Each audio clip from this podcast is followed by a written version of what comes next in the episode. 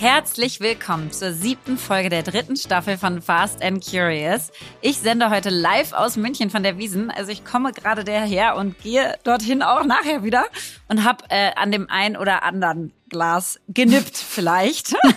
und ähm, ich hoffe, dass ich das Gespräch gut durchhalte und dass ihr außer meiner etwas tieferen Stimme das sonst nicht so merkt. Also, los geht's. Bei Fast and Curious sprechen wir heute im Catch-up über meine und Leas Bits and Pretzel Highlights. Im Deep Dive geht es um das Thema Boards. Was macht man da genau? Wie kommt man da rein? Und was sagt unser heutiger Gast, Ex-Sing-CEO Thomas Vollmüller dazu?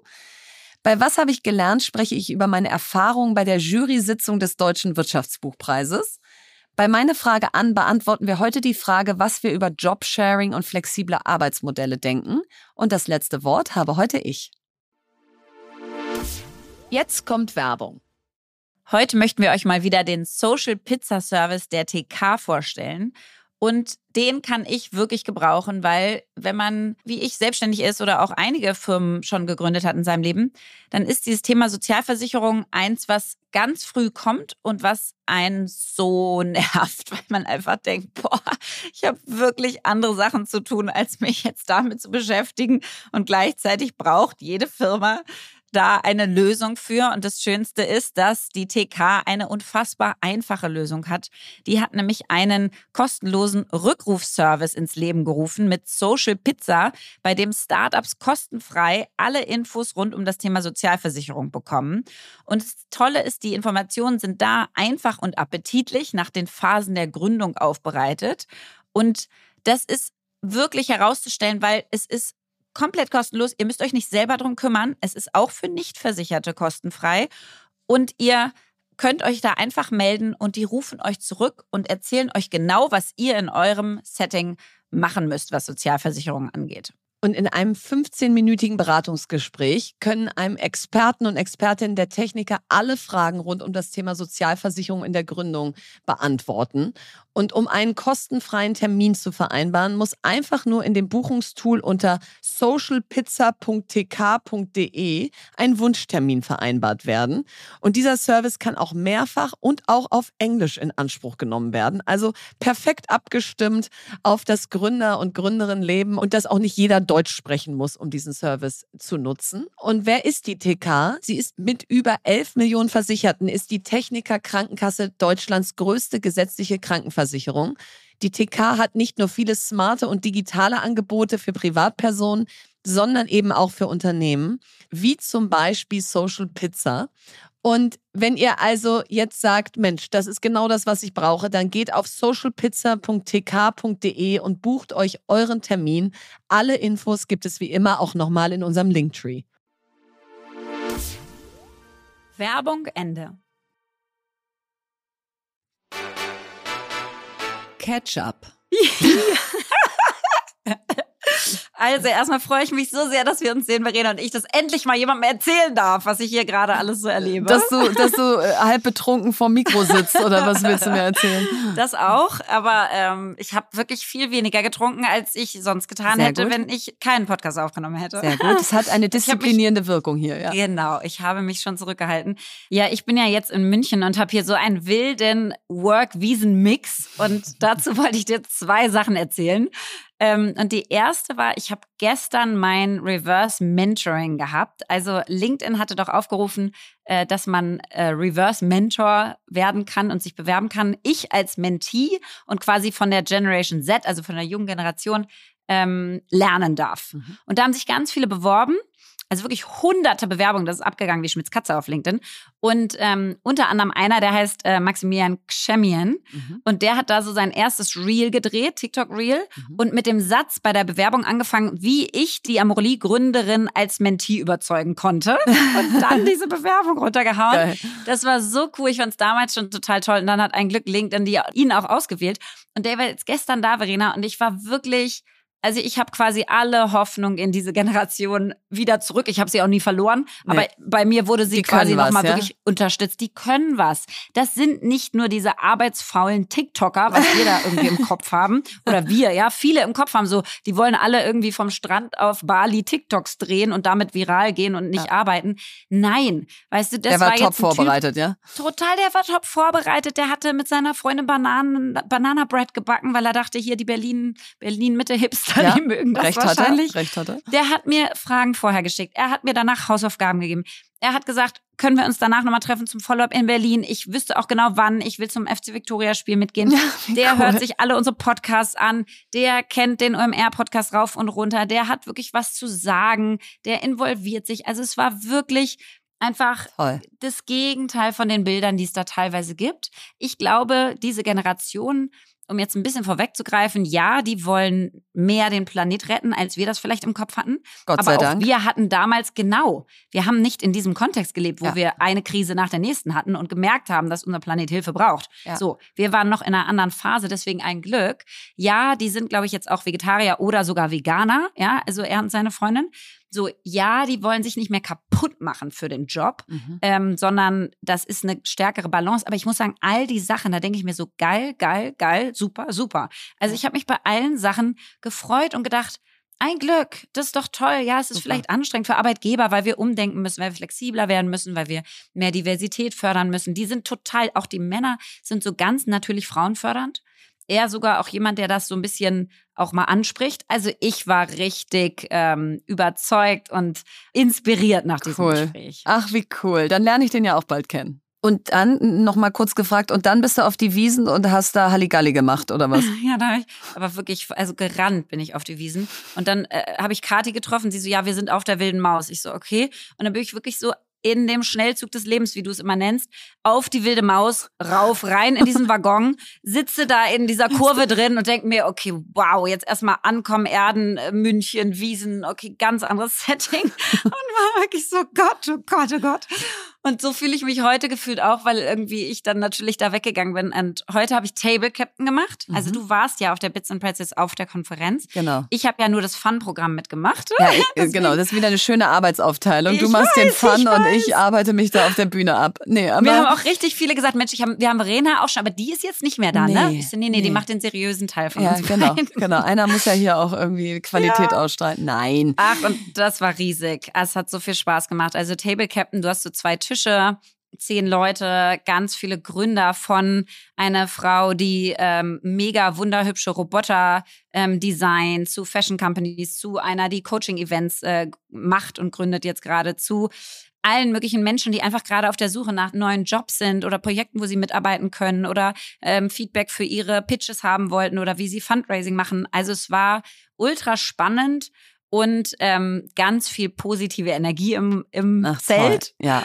Und wenn du die echten Menschen nicht irgendwie im Zoom-Call, sondern vor Ort mit so einem, mit so einer Maß in der Hand und einer Brezel in der anderen wieder in Real Life triffst, das macht Ja. einfach so eine Freude. Genau das war auch der Spirit of the Bits and Pretzels. Also ich war ja Sonntag da, bin auch gleich von morgens an da gewesen und äh, es war rappelvoll, alle Gänge standen Ja. voll, die Leute äh, stürzten auf einen zu, also es war so richtig so voll rein ins Leben. Und dann war ich mit Ari Hingst, Fußball-Weltmeisterin, ne, meiner Co-Gründerin auf der Bühne. Und du kannst dir nicht vorstellen, die ist so abgegangen auf der Bühne. Die hat so eine Locker-Room-Speech da gehalten auf der Bühne nach dem Ah, Motto, cool. und wenn ihr uns sehen wollt, dann kommt nach Berlin.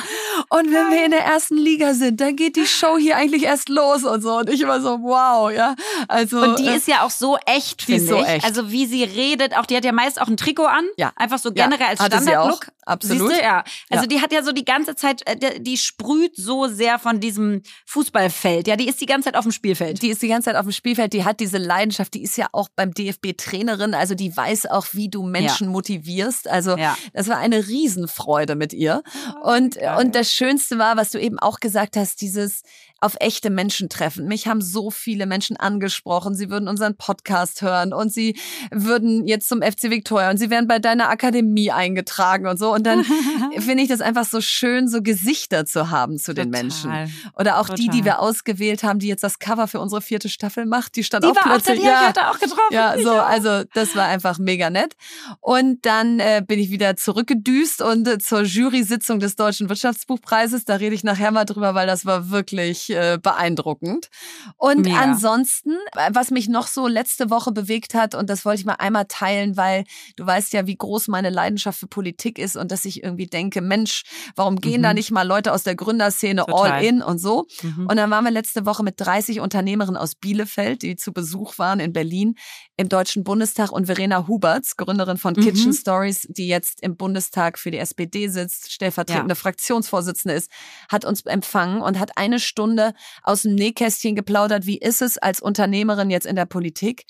Und ey, wir waren alle sprachlos. Die hat eine solche Power, die hat so einen Gestaltungswillen. Ah. Die, die, die, die macht auch jetzt Wahlkampf, obwohl gar kein Wahlkampf ist und stellt sich einfach in Trier in Park mit Eis, mhm. verteilt Eis und spricht mit den Menschen und sagt, sag mal, was bewegt euch gerade, was kann ich für euch tun und so. Also die versteht Mega Demokratie gut. einfach wieder so im ursprünglichsten mhm. Sinne des Wortes. Sinne. Also das hat mich total glücklich gemacht, weil ich irgendwie so das Gefühl hatte, genau diese Menschen braucht das Land. Total. Und der kann man ja auch mal auf Instagram oder sowas äh, unbedingt. Ja, folgen, der müsst ne? ihr weil folgen. einfach Genau, weil dann hast du das in deinem Feed drin und dann kriegst ja. du so von der Seitenlinie quasi die ganze Zeit ja. so ein bisschen Content reingespielt. Selbst wenn du nicht aktiv interessiert bist, bist du dann so ein bisschen passiv informiert zumindest. So, also das mhm. war, das war wieder mal so ein Note to myself aus, mhm. nicht aufhören, äh, Menschen, die in die Politik gehen, dann auch so zu unterstützen und zu ja. denen hinzulaufen und, und die zu fragen, wie man ihnen helfen kann, weil es einfach ein großes Geschenk ist. Und äh, ja, und jetzt ist das größte Geschenk für mich, dass mal Ende dieser Woche ein langes Wochenende ist. Wir fahren oh. mit der ganzen Familie nach Rügen in unsere Ferienwohnung. Und oh ey Lea, ich habe einfach seit irgendwie zwei Wochen dieses Bild mhm. im Kopf, wie ich an einem leeren Strand mhm. stehe mhm. und mal nichts mache. Und das äh, trägt mich jetzt hier äh, gerade noch so äh, bis zum Die Wochenende. Meter. Mhm. Genau. Und das ist einfach wunderschön. Und deswegen bin ich wahnsinnig dankbar für alles, was ich gerade erlebt habe und freue mich wahnsinnig drauf, dass mal Ruhe im Karton ist. Deep Dive. Ins heutige Thema Boards steigen wir mal so ein bisschen mit der Definition ein. Was ist eigentlich der Unterschied zwischen einem Aufsichtsrat, einem Beirat, einem Verwaltungsrat? Denn wir wollen irgendwie ja nicht Äpfel mit Birnen vergleichen hier. Also zuerst mal zum Beirat. Der ist meistens freiwillig. Das heißt, man kann ihn einrichten und der Vorteil liegt darin, dass man sich eben Expertise von externen Menschen, Unternehmern, Beratern reinholen kann, um den Vorstand, die Geschäftsführung besser zu machen. Der Aufsichtsrat hingegen ist ein Kontrollgremium bei Kapitalgesellschaften, der, der vorgeschrieben ist. Ja, also wenn du börsennotiert bist, brauchst du einen Aufsichtsrat und dann gibt's da eben auch die Mitarbeiter, ähm, die Arbeitnehmer sozusagen im Aufsichtsrat, die da auch repräsentiert sind. So, das heißt, das ist nicht nur ein Kontrollorgan, sondern gleichzeitig auch Berater des Vorstands. Aber das ist eben verpflichtend. So und der Verwaltungsrat, der ist häufig eben auch bei nicht börsennotierten Unternehmen, der überwacht und berät das geschäftsführende Organ, also zum Beispiel den Vorstand. Ja, und empirische Studien zeigen, dass zwischen 20 und 60 Prozent der deutschen Startups freiwillig Beiräte nutzen. Mhm. Also sie nutzen es mehr, wenn sie VC-Geld eingesammelt haben, auch noch. Unser heutiger Gast ist Thomas Vollmöller. Er war Berater bei McKinsey und promovierte an meiner Alma Mater der Universität St. Gallen. Es folgten Chefposten bei Chivo und dem Schweizer Handelsunternehmen Valora. Und von 2012 bis 2020 war er der CEO von Xing und der erste Chef eines börsennotierten Konzerns, der ein Sabbatical machte. Seit Januar 2020 ist er Chairman of the Board bei dem Online-Reiseunternehmen eDreams, ODGEO, Thomas Vollmüller ist seit 2012 Verwaltungsratsmitglied der Konrad Electronic SE. Dort haben Lea und er sich kennengelernt. Und er ist seit 2015 im Aufsichtsrat der Ravensburger AG und seit April diesen Jahres im Aufsichtsrat von Haniel. Thomas lebt mit seiner Frau und zwei Töchtern in Hamburg. Lieber Thomas, herzlich willkommen bei Fast and Curious. Vielen Dank euch beiden. Ich freue mich sehr, hier zu sein. Schön, schön, dass du unserer Einladung gefolgt bist. Und äh, ich starte gleich mal mit dem rein, äh, womit äh, Verena geendet hat. Wir haben uns bei mhm. Konrad kennengelernt. Das war mein erstes Verwaltungsrat-Beiratsmandat. Und das haben wir gemeinsam acht Jahre gemacht. Du bist immer noch da.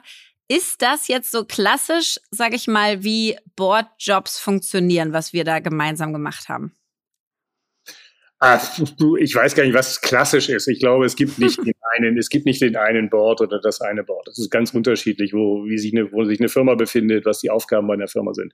In Summe würde ich sagen, ja, das war ein, war ein klassisches Board. Wir haben, wir sind so ein typisches engagiertes, gestaltendes Board gewesen, was versucht, die Firma ähm, weiterzutreiben, ohne sich jetzt in die operativen Themen einzumischen. Mhm. Äh, ich glaube, dass, dass die Art der Transformation, die wir da in den letzten zehn Jahren gemacht haben, äh, hin von einem reinen B2C-Unternehmen zu einem fast reinen B2B-Unternehmen eher, eher die Seltenheit ist. Also ich glaube, eine solche Transformation eines Geschäftsmodells mhm. habe ich auch draußen selten erlebt. Aber ansonsten waren wir von unserer Art und Weise, wie wir gearbeitet haben, ein sehr normales Board, wenn es denn sowas gibt.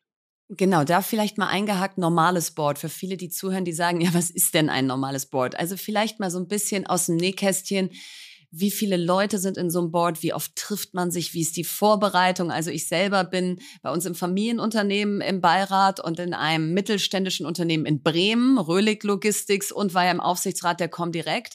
Und das unterscheidet sich ja schon je nachdem erstens, wie formalisiert so ein Board ist. Also ist, die Unter ist das Unternehmen aktiennotiert und muss es einen solchen Aufsichtsrat haben oder ist es eben in privater Hand und möchte einen solchen Beirat haben?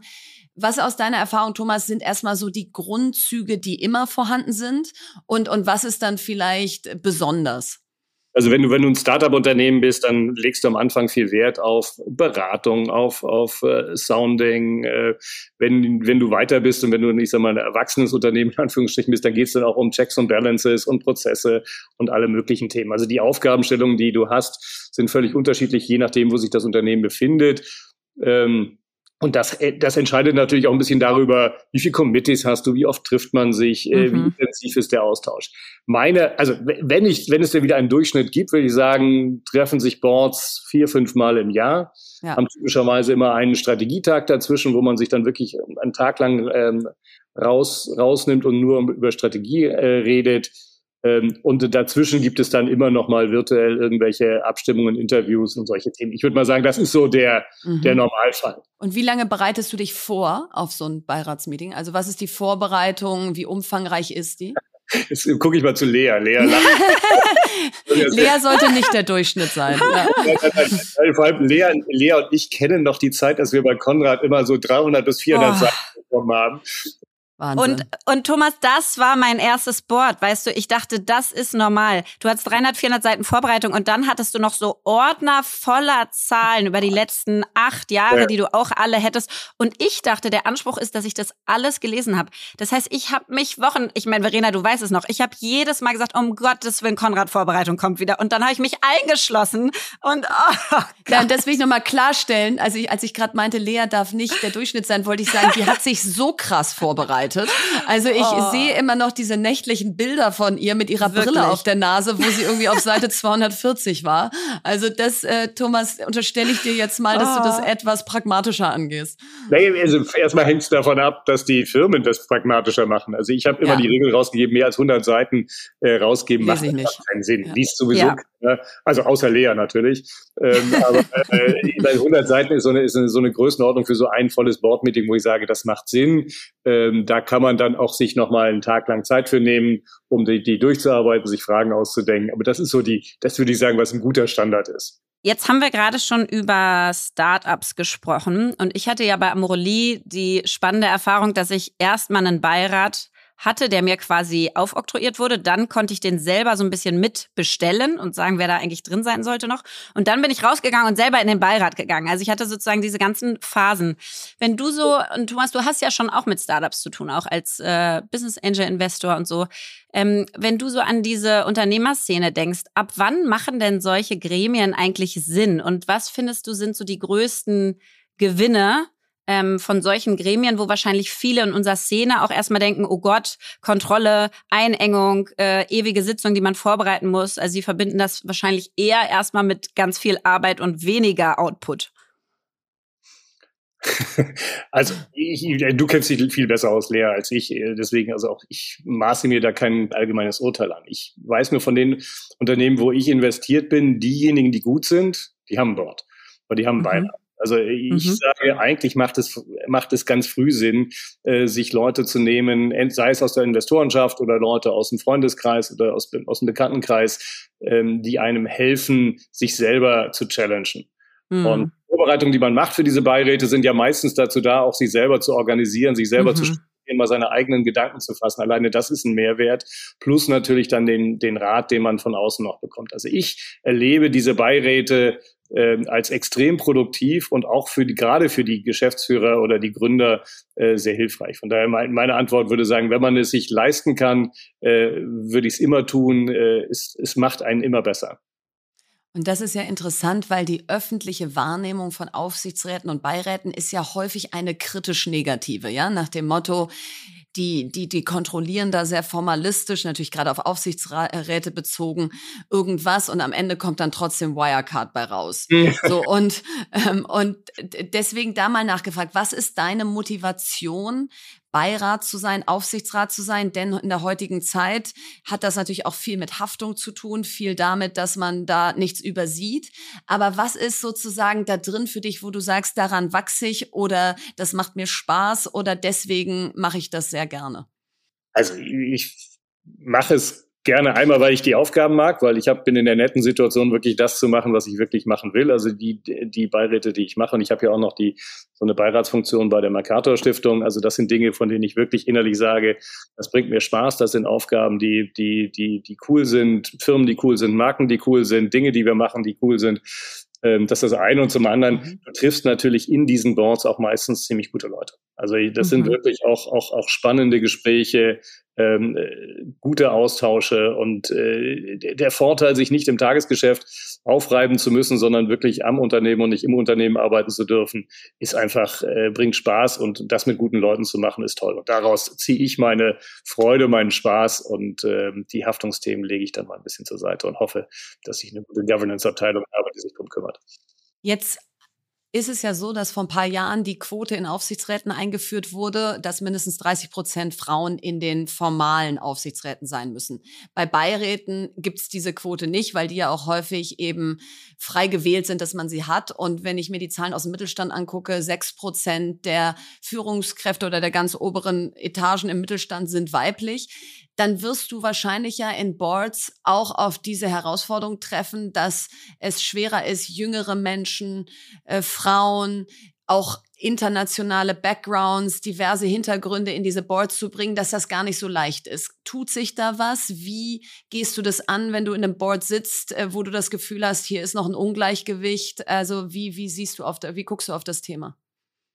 Also, ähm, ich glaube, die Zusammensetzung von Boards ist entscheidend. Es ist wahrscheinlich die Zusammensetzung sogar wichtig, entscheidender als die Einzelpersonen, die, da, äh, die dort äh, sind. Und ich glaube deswegen, die eine, eine, eine gute Struktur zu haben im, im Board ist extrem wichtig. Ich glaube, das Gender-Thema ist tatsächlich eins, weil ich glaube, es hilft so ein bisschen der, der Diskussionsform auch so ein bisschen Licht, äh, linke gegen rechte Gehirnhälfte auszugleichen. Also deswegen ist das, glaube ich, wichtig. Aber es ist auch wichtig, dass du Leute hast mit ganz unterschiedlichen Backgrounds, äh, die einen, die sich mit Cyber und digital auskennen, andere, die dann eben aus dem Geschäft kommen oder aus den Märkten kommen.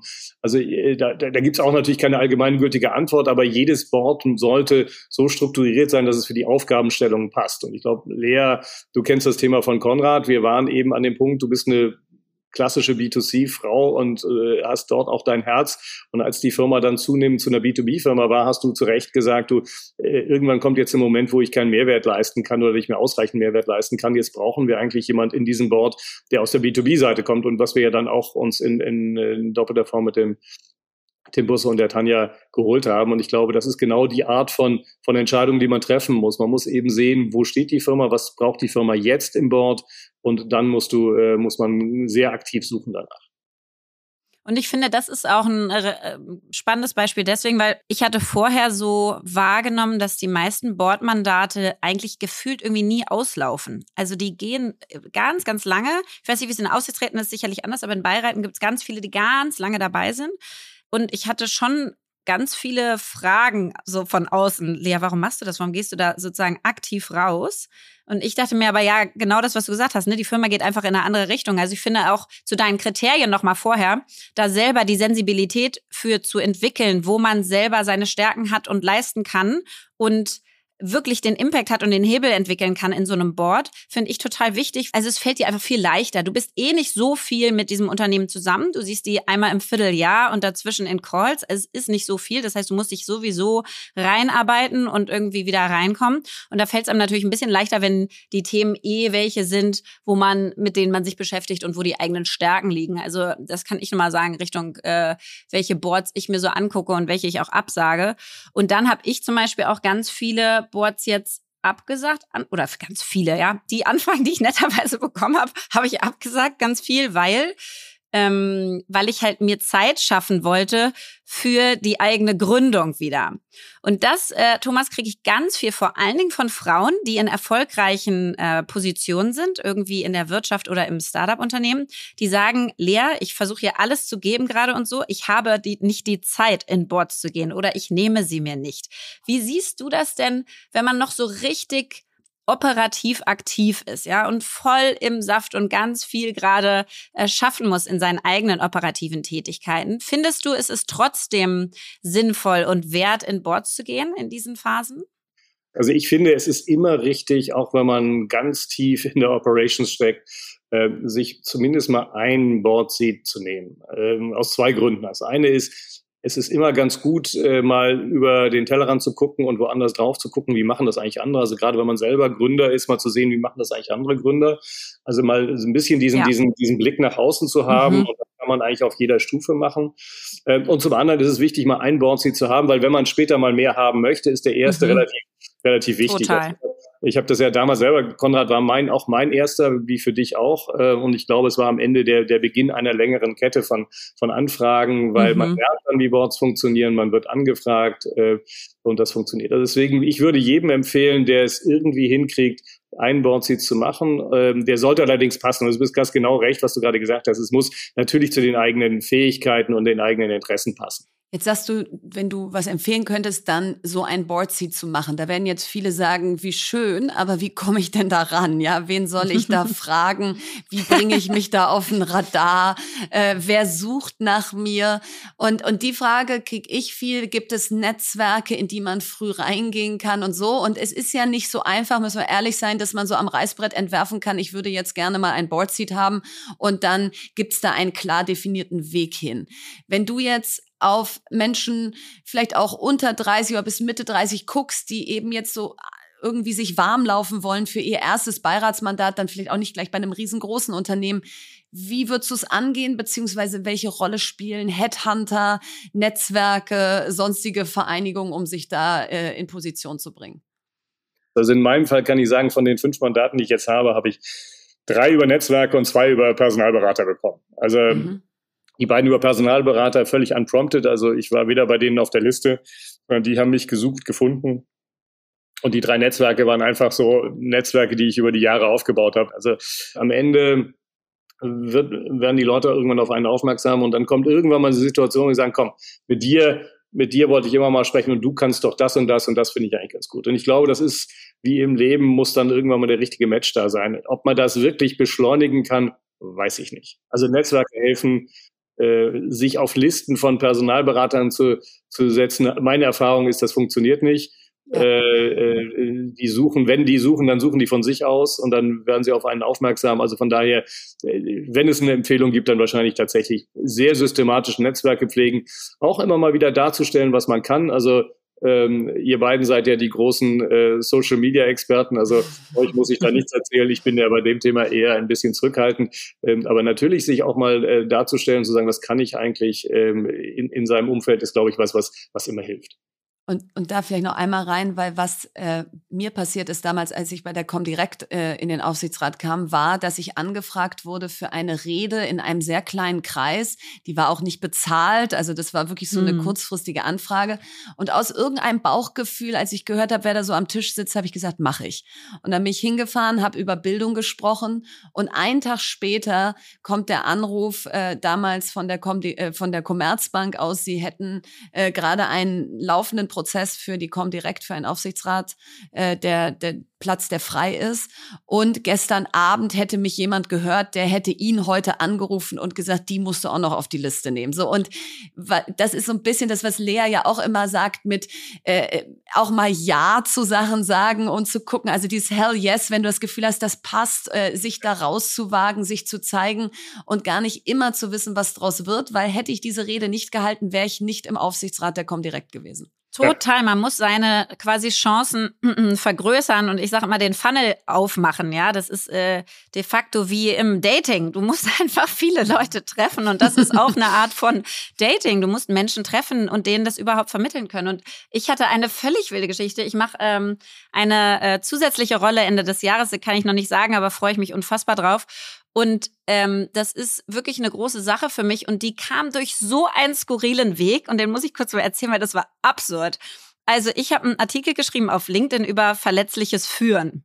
So, daraufhin schreibt mir ein Personalberater, aber total persönlich und sagt, er hätte darüber auch gerade viel gelesen und nachgedacht und so weiter. Und er fände den Artikel super. Er ist irgendwie nächste Woche in Berlin, ob wir darüber mal sprechen können. Ich dachte mir, mein Kalender ist komplett voll, aber das Thema finde ich einfach toll und so. Okay, fein, warum nicht? Haben wir uns äh, zum Kaffee getroffen, glaube ich, zwei Stunden über verletzliches Führen geredet. ähm, und Tschüss gesagt, das war's auch. Also, und dann kam irgendwie drei Wochen später einen Anruf von ihm. Ich wusste auch, kannte die Nummer gar nicht mehr und so. Also es war wirklich einfach nur ein Gespräch über verletzliches Führen, war ein LinkedIn-Artikel, ja, also völlig random. Und dann sagt er, du, ich habe da gerade mit XY gesprochen und die suchen gerade in der und der Rolle jemand Neues und so. Und irgendwie dachte ich, also die bräuchten eigentlich auch mehr Verletzlichkeit in der Führung. Und vielleicht macht das Sinn, mal mit denen zu sprechen. Da habe ich da einen riesen Interviewprozess gemacht. Und in der Tat äh, werde ich diese Rolle bekommen. Und das war so, also da habe ich echt gedacht, Wahnsinn. Und das ist ja das, was Thomas, du ja. auch gerade gesagt hast, ja. Also einfach sich auch rauszuwagen mit seinen Themen. Ich weiß, für uns in Deutschland ist das immer noch ähm, ganz stark behaftet und sehr bewertet und so. Aber ähm, sich rauszuwagen und zu zeigen, der, das bin ich, dafür stehe ich, damit setze ich mich auseinander, das will ich in die Welt bringen, dann schaffst du eine Plattform, wo Menschen überhaupt die Chance haben anzudocken und dich zu sehen und dich dann auch auf solche Sachen anzusprechen. Und ich muss schon noch einen Punkt sagen, mir, also ich rede schon ich sage ganz vielen Frauen vor allen Dingen, ihr müsst es schon auch sagen. Also in meinem Umfeld sage ich denen, ihr müsst mir einmal sagen, dass ihr was sucht, dass ihr dafür offen mhm. seid, weil dann habe ich euch im Kopf bei der nächsten Sache. Und Verena, das hatten wir ja auch schon mal besprochen. Wenn ich selber was nicht mache oder aber denke, das ist toll, ich sage nie einfach so ab. Ich sage immer, ja ähm, ich kann leider nicht oder es passt nicht in mein Profil, aber mir sind die folgenden drei Menschen in den Kopf gekommen. Und das sind vor allen Dingen Frauen, weil wir da einfach noch ein bisschen mehr tun müssen. Und das hat schon zu echt einigen Beiratsvermittlungen geführt, ja. Ähm, und äh, das heißt, man kann schon in, im Kleinen auch was machen, indem man einfach ein bisschen offener sagt, übrigens, äh, nächstes Mal hab mich doch im Kopf. Da und dafür stehe ich. Ja, ja. Äh, finde ich ja. also absolut richtig. Ich glaube, dies, also Netzwerke, sich zu positionieren, mit Themen zu positionieren, äh, sichtbar zu sein, ist, glaube ich, ganz wichtig. Ich habe ein, ein kleines Aber an der Stelle. Also ich erlebe immer mal wieder auch Leute, die ihren, ihre Bordposition zur Machtausweitung nutzen oder zum Ego-Shooten benutzen. Und ich glaube, mhm. ähm, ich, das ist ganz wichtig. Also wenn du Beirat bist, Verwaltungsrat bist, Aufsichtsrat bist, dann ist eine ganz große Voraussetzung, äh, sich auch zurücknehmen zu können. Äh, es gibt ja. diesen schönen Satz NIFO, Noses in, Fingers out.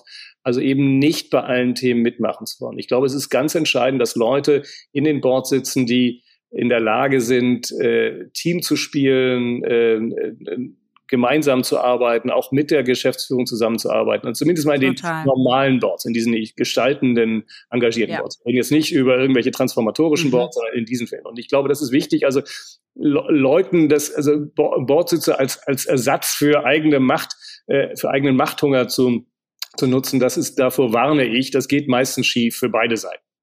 Das, äh das stimmt, aber da würde ich jetzt ein Aber einschieben. Aus meiner Sicht sitzen ganz schön viele Ego-Shooter an als Vorsitzende in diesen Aufsichtsräten. Mhm. Also ich habe ein äh, absolutes Negativerlebnis dieses Jahr gehabt eines börsennotierten Unternehmens, die auf der Suche sind.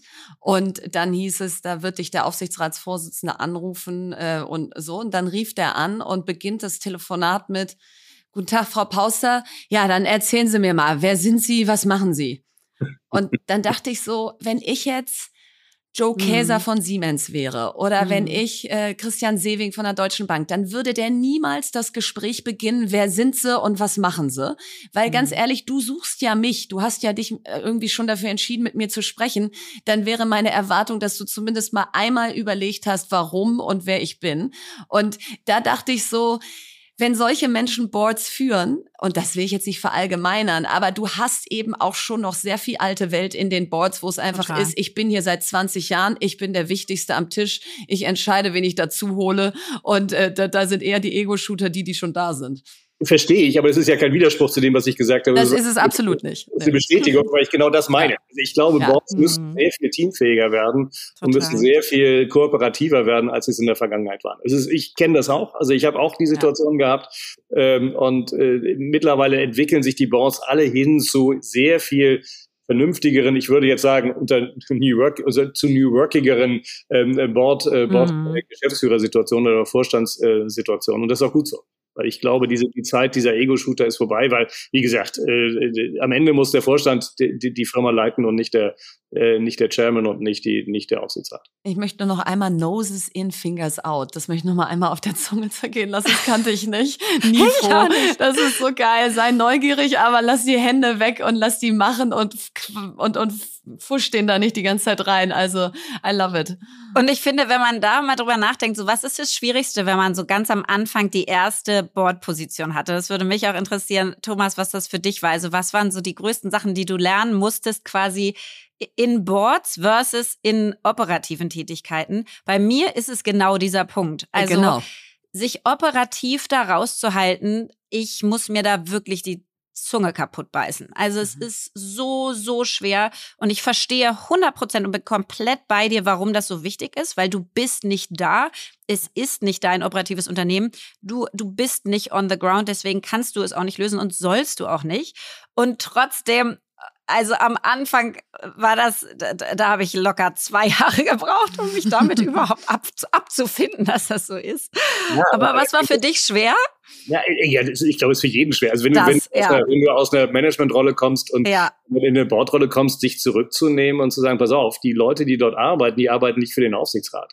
Die arbeiten für die Firma, für den Purpose, die arbeiten für den, vielleicht für den Vorstand, aber ganz sicher nicht für den Aufsichtsrat. Ja, du, nee. bist, du bist dabei gucken, zu sehen, äh, Fragen zu beantworten, äh, Impulse zu setzen, natürlich auch zu, in bestimmten Zeiten zu überwachen, aber das ist deine Aufgabe.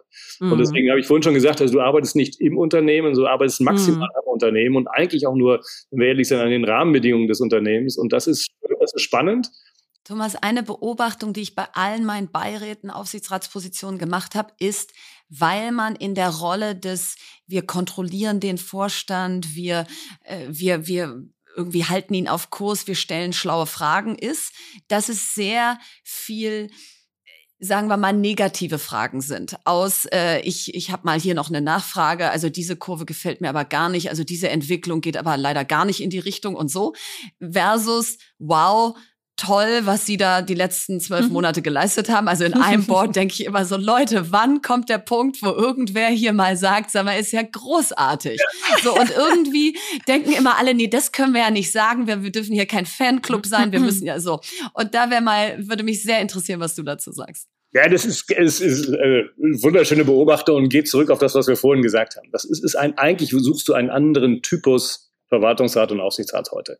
Ja, also auch die, die immer der Meinung sind, die müssen die Fehler finden und ja. sie müssen, sie müssen, ja. sind eigentlich die, die es gerne selber machen wollen.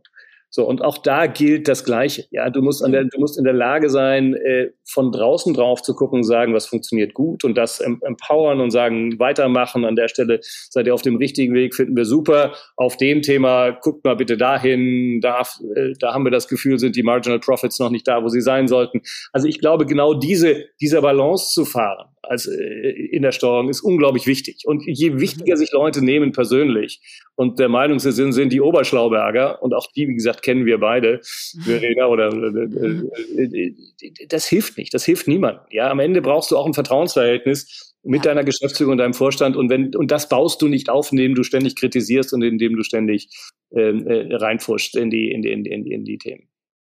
Ich finde ja, die schlimmsten äh, sind die, die wirklich so Seite 212 in der Fußnote so und so habe ich die Studie noch mal gelesen, aber da oh stand oh die Zahl doch ein bisschen anders und so und dann denke ich mir so wirklich, das ist gerade nicht Fokusthema, es ist nicht das, worüber wir reden müssten. Es ist es ist eigentlich nur, ich zeige dir, dass ich mich damit noch mal tiefer beschäftigt habe als alle anderen und das sind genauso Ego-Shooter, die das dann auf einem anderen Weg zeigen, wo du auch denkst so, sorry, es bringt hier keinen voran gerade. Falsches ähm, Forum. Also ja. voll, komplett falsches Forum und und wir wollen alle an den großen Hebeln arbeiten und nicht an den Fußnoten. so. Und ich glaube, da, und das wäre so der, das Learning aus heute ist, diese positiven Geschichten zu erzählen. Wo hat Transformation geklappt? Wo hat man einfach auch aus dem Aufsichtsrat, aus dem Beirat heraus positive Dinge bewirken können? Wie gehen Vorstand und Aufsichtsrat oder Geschäftsführung und Beirat Hand in Hand? Wie ist das kein Gegeneinander? Die Geschichten werden zu wenig erzählt. Und deswegen ist die Wirtschaftspresse eben immer eher voll von den Beispielen, wo irgendwas schiefgegangen ist. Und deswegen, wenn das ho hoffentlich heute zu einer Sache beigetragen hat, dann, dass du eben auch in Boards sehr viel Spaß haben kannst, dass du tolle Leute treffen kannst, dass du das Unternehmen voranbringen kannst. Und ja, und das Erfolg geschieht, der hoffentlich sehr lange bleibt und der in eurem Fall, glaube ich, zumindest auch die Basis ist für, dass ihr ein Leben lang euch anruft und um Rat bittet. Also, Thomas, deswegen viel vielen, vielen Dank für deine tollen Insights. War super spannend und äh, sehr toll, dass du da warst. Freut mich, hat mir Spaß gemacht. Vielen Dank euch beiden. Danke. Jetzt kommt Werbung. Ja, heute mal der etwas anderen Art. Wir haben nämlich heute ein kleines Mini-Interview mit Nadine Kruck, Managerin bei BCG Platinien im Frankfurter Office vor. Und BCG Platinien ist die IT-Strategieberatung der Boston Consulting Group, die mit über 900 ExpertInnen weltweit an der digitalen Transformation ganzer Industrien arbeiten. Und ich war selber bei BCG, deswegen bin ich ganz stolz, dass BCG Platinien bei uns Werbepartner ist. Und das Schöne dort zu arbeiten ist, dass ihr bei wirklich vielen C-Level-Projekten mit globalem Impact mitarbeiten könnt. Und heute möchte ich mit Nadine zum Thema Authentic Self sprechen. Und das ist mir besonders wichtig, weil ich in meiner ganzen Berufskarriere bisher gemerkt habe, dass wenn man als Authentic Self oder auch Whole Self kommen darf in den Job, also wenn man sich ganzheitlich mitbringen darf, dass dann eine höhere psychologische Sicherheit da ist und die Ergebnisse so viel besser werden. Und deswegen finde ich das ein perfektes Thema, Nadine, um dich hier mal zu befragen dazu. Meiner Erfahrung nach passt beides super gut zusammen. Je authentischer ich bin, desto zufriedener bin ich auch und motivierter. Und je motivierter ich bin, desto lieber arbeite ich auch einfach an den Themen. Das heißt, ich glaube, Erfolg und Menschen, die das ausstrahlen, Motivation und Zufriedenheit, das geht Hand in Hand. Total. Und ich finde, das gilt auch nicht nur für einen selbst, sondern auch fürs Team. Das heißt, was würdest du denn sagen, welche Rolle spielt Authentizität so in der Teamdynamik und äh, bei der Zusammenarbeit, vielleicht gerade auch bei IT-Projekten? Dadurch, dass wir immer nach neuen Lösungen für Herausforderungen suchen, ist es eben auch wichtig, sich selber einzubringen und seine Ideen zu teilen. Und ich glaube, authentisch zu sein hilft dabei, ähm, auch mal rohere Ideen zu teilen und im Team miteinander zu spielen. Außerdem ist es natürlich so, wenn ich mich lange Zeit in einem Team, was intensiv zusammenarbeitet, verstellen muss, das kostet unglaublich viel Energie. Diese Energie kann ich natürlich besser in coole Lösungen verwenden. Und deswegen finde ich, es ein wichtiger Punkt, im Team authentisch zu sein. Hat sich denn mit, sag ich mal, deiner zunehmenden Seniorität dein Verständnis von Authentizität am Arbeitsplatz verändert? Definitiv. Am Anfang als Berufseinsteigerin dachte ich, authentisch sein bedeutet immer alles von sich preiszugeben. Heute sehe ich das eher in einem anderen Kontext. Das heißt, das kann sich auch verändern. Und ich bin auch viel selbstbewusster geworden, authentischer zu sein ähm, und das einfach auszuprobieren und dann zu schauen, wie die Reaktionen sind. Ja, was braucht es für ein Umfeld, sodass man wirklich sich selber mit zur Arbeit bringen kann, so wie man ist? Es braucht auf jeden Fall Toleranz und Offenheit für andere Perspektiven. Und ich finde, da kann man immer auch gut bei sich selber anfangen. Und ich finde, einen weiteren Punkt bei BCG Platinum ist es ein wichtiger Wert, Leading by Example. Also wirklich auch authentisch zu sein im Team. Und du hast vorhin schon gesagt, psychologische Sicherheit zu geben, dass die anderen authentisch sein können.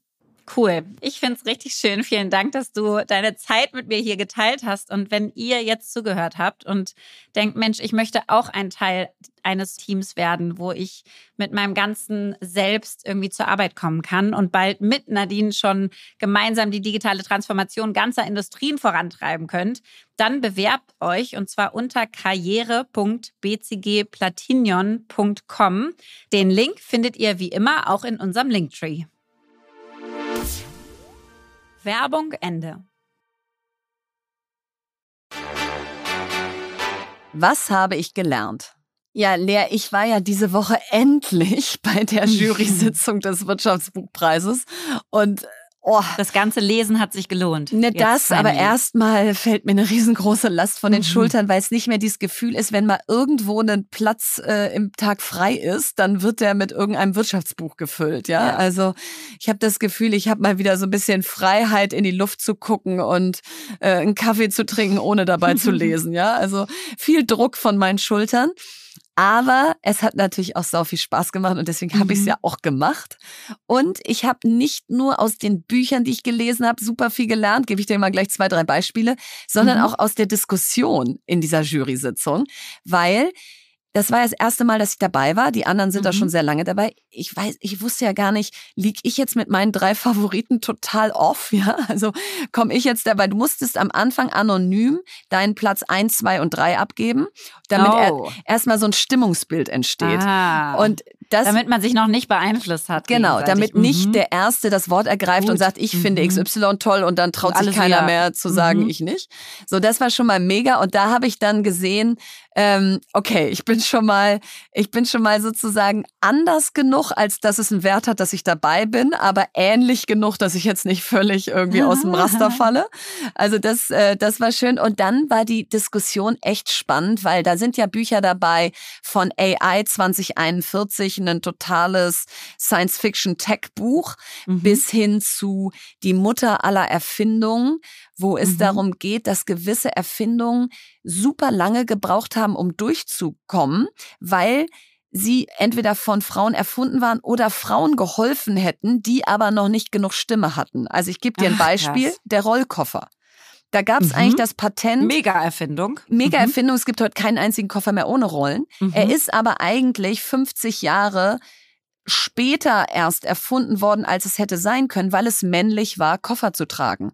Und weil es Gentleman-mäßig war, einen Koffer zu tragen. Ah. Und deswegen gab es irgendwie gar keinen gesellschaftlichen Impuls aus, es wäre ja toll, wenn wir diese Koffer nicht mehr tragen müssten. Crazy. Mhm. So, also super spannendes Buch, aber natürlich ganz anders als AI. Und erzähl mal einmal noch kurz, Verena, wie lange habt ihr diese Bücher denn diskutiert? Wie lange sitzt man dann da so? Also die Sitzung war zwei Stunden, es waren zehn mhm. Bücher. Mhm. Ich würde wahrscheinlich so sagen, zehn Minuten pro Buch und dann noch so ein mhm. bisschen am Ende allgemeine Abstimmung. Mhm. Aber du hast auch die Cum-Ex-Affäre dabei gehabt, das liest sich wie so ein Krimi. Ähm, so, also dann, dann die Arbeiterlosigkeit von Sebastian Detmers, mhm. wieder sehr real, sehr jetzt äh, unser mhm. Problem beschreibend. So, also ich habe die Diskussion geliebt, weil zum Teil habe ich eine Wortmeldung gemacht und dann hat jemand anders gesagt, ich sehe es genau andersrum. Und, und, und das war aber so cool, weil ich äh, gedacht habe, kannst du auch, aber ich mhm. sehe es genau andersrum. So, also deswegen ist es einfach mein größtes Glück, dass dass ich jetzt diesen Buchclub dank dir habe, weil ich wirklich das Gefühl hatte, so eine Jury-Sitzung, die hätte ich gerne alle paar Wochen, wo mhm. ich einfach mit anderen Büchern diskutiere und wir uns da ordentlich reiben und sagen, ja, so, warum bin ich jetzt für dieses Buch und du für das andere? Und ich hatte mir so ein paar Kriterien zurechtgelegt für mich selber mhm. aus, wie bewerte ich das denn jetzt? Klar. Weil du mhm. vergleichst ja zum Teil auch Äpfel mit Birnen, weil die Bücher Total. so unterschiedlich sind. Mhm. Und da habe ich eben für mich Relevanz für die Zukunft der Wirtschaft. Also mhm. hat das irgendeine Bewandtnis gerade?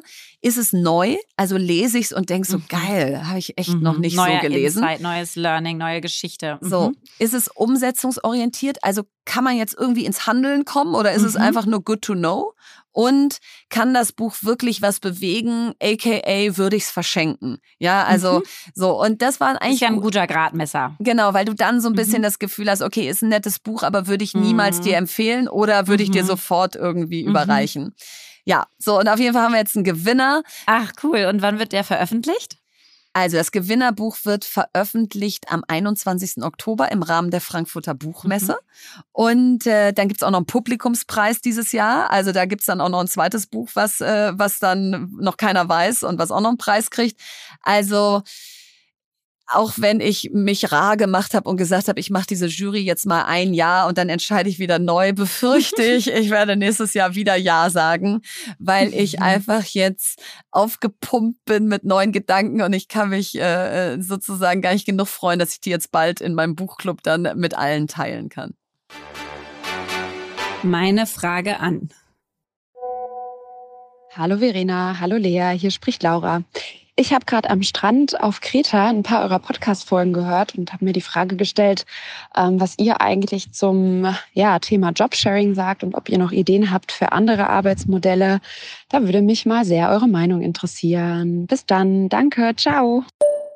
Ja, also flexibles Arbeiten ist, glaube ich, gar nicht mehr zu diskutieren. Ist ein Muss und ist nur die Frage, wie genau und wie schnell. Ja, mhm. also das, die Ausgestaltung ist eine Frage.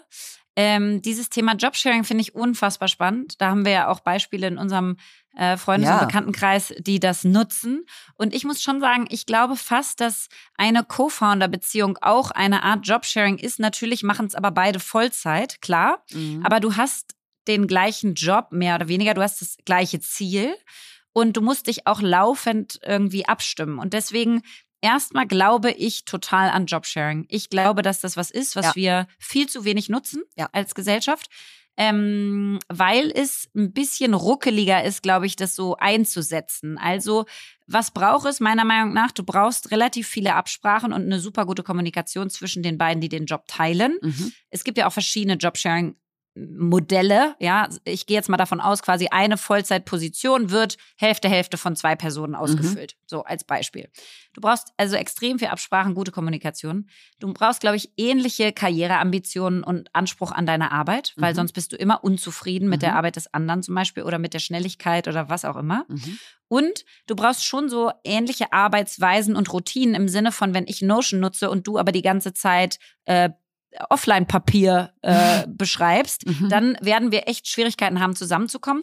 Und natürlich eine Organisation, die damit auch klarkommt. Ja. Du brauchst halt schon eine Organisation, die es akzeptiert, dass es da zwei Chefs gibt, gibt, dass die sich miteinander austauschen, dass es ein Hin und Her gibt und so. Aber ich glaube total, dass Menschen darauf Lust haben. Wir haben bei Amorelie das schon öfter versucht, mal zu fördern. Und da wurde es leider auch noch nicht angenommen. Das ist ja wieder so mein ähm, ja, Plädoyer dafür, dass wir neue Dinge auch einfach annehmen müssen dann Total. als Gesellschaft, sonst bringt es leider auch nichts. Du musst halt auch irgendwie diese Dinge ausprobieren und ins Laufen bekommen. Und ich glaube, des, sie laufen deswegen noch nicht, weil das, was ich vorher beschrieben habe, es ist halt gar nicht so leicht, diesen Jobsharing-Partner zu finden, bei dem diese Kriterien gut miteinander passen. Total. Und es ist auch nicht so leicht aus Unternehmenssicht. Also du hast ja mehr als ein Gehalt weil, sagen wir mal, beide arbeiten 30 Stunden und das wäre sonst ein Job gewesen, den mhm. jemand in 60 Stunden gemacht hätte. Aber das ist ja mhm. genau die Idee, dass 60 Stunden halt nicht familienkompatibel oder irgendwas ist. Mhm. Ähm, aber ich bin genau deiner Meinung, Jobsharing ist eigentlich der Weg oder der Schlüssel zu ganz vielem, weil es gibt Jobs und ich habe ja eben von Verena Huberts aus dem Bundestag erzählt, die arbeitet 80 Stunden. So, mhm. hab mal bei 80 Stunden Familie, äh, hab mal mhm. bei 80 Stunden einen kranken Vater, hab mal bei 80 Stunden noch Lust auf irgendwas anderes in deinem Leben, ja? Ist schwierig. Mhm. So, das heißt, du hast Jobs, das gilt auch in der Medizin, das gilt im Sport, Trainer, Trainer stehen mhm. jedes Wochenende beim Spiel auf dem Platz, auswärts, Heimspiel. Haben auch wir überhaupt nicht familienkompatibel. Null. Auch mhm. nicht lebenskompatibel, aber mhm. da gilt eben auch noch dieses Diktat, der Trainer, kannst doch nicht den Trainer mhm. klonen, kannst doch kein Jobsharing machen, der ist doch das Alpha-Tier oder die Alpha-Frau. Und ich glaube, dass so Franzi Kühne und Bontam, die das bei Edding machen, als Chief Digital Officer teilen die sich mhm. ja da den Job. Oder beim Dussmann Kulturkaufhaus hier in Berlin habe ich äh, einmal die Marketingchefin und die Marketingchefin getroffen, die mhm. sich diesen Job geteilt haben. Mhm. Ich glaube, wenn du die dann so in freier Wildbahn erlebst, dann genau was du beschreibst, kannst du dir dann abgucken im Sinne von was pass was funktioniert, wo mhm. mussten die sich zusammenruckeln, wie hat das Unternehmen darauf reagiert dass du auch nicht immer nur zu einen oder zum anderen läufst, weil du denkst, der oder die versteht das viel besser und dann wird der andere immer so ein bisschen rausgedrängt. Mhm. So, und deswegen wäre irgendwie meine Hoffnung, dass sich Unternehmen so eine selbstverpflichtende Zahl an Job-Sharing-Experimenten geben und mhm. sagen, einmal auf Führungsebene, mhm. einmal auf Abteilungsleiterebene, einmal auf normaler Mitarbeiterebene wollen wir x Experimente jetzt pro Jahr starten mhm. mit dem Ziel, aus denen wirklich zu lernen, wie dann das finale Modell am besten aussehen kann. Mhm. Ähm, weil anders am Reißbrett wirst du dieses Modell nicht entwickeln können, sondern du musst es in der Realität verproben und dann iterieren und optimieren. Ja. So. Und ich, aus meiner Sicht, ist das die Zukunft, weil du dann einfach endlich Frauen und Männer in Führungspositionen, in anspruchsvollen ja. Positionen haben kannst, ohne dass es heißt, ja, dafür brauchen wir dich aber 50 Stunden die Woche, sonst geht's nicht. So, ich verabschiede mich jetzt wieder und düse ins nächste Zelt zurück. Yay. Und ähm, ich bin ganz stolz auf mich, Verena, dass ich das trotzdem hier durchziehe. Mich haben alle für verrückt erklärt ja. vorhin, als ich meinte, ich gehe jetzt ins Büro, nehme einen Podcast auf und dann komme ich wieder. Es ist auch verrückt, also, aber das ja. haben wir unseren that's Zuhörer und Zuhörern. Ja, that's what we signed up for, dass ihr hier jede Woche Aktuelles ja. von uns kriegt. Aber nein, ich bin sehr beeindruckt. Also ich hätte wie so ein Schluck Wasser in der Kurve gehangen. Also ich freue mich auch und ähm, genau und ich freue mich vor allen Dingen auch, wenn ihr uns mal wieder spannende Fragen schickt, weil weil wir hatten jetzt einen kleinen Dip, ja, ihr habt am Anfang unfassbar viel geschickt, dann haben wir es, glaube ich, nicht mehr so promoted, dass wir diese WhatsApp-Nummer haben und wir freuen uns aber irre doll, weil einfach eure Fragen sind spannender als die, die wir uns selber ausdenken. Deswegen schickt uns die per WhatsApp, äh, die ist in den Show Notes und jetzt hat Verena das letzte Wort. Alfred Herrhausen. Man muss das, was man denkt, auch sagen. Man muss das, was man sagt, auch tun. Und man muss das, was man tut, dann auch sein.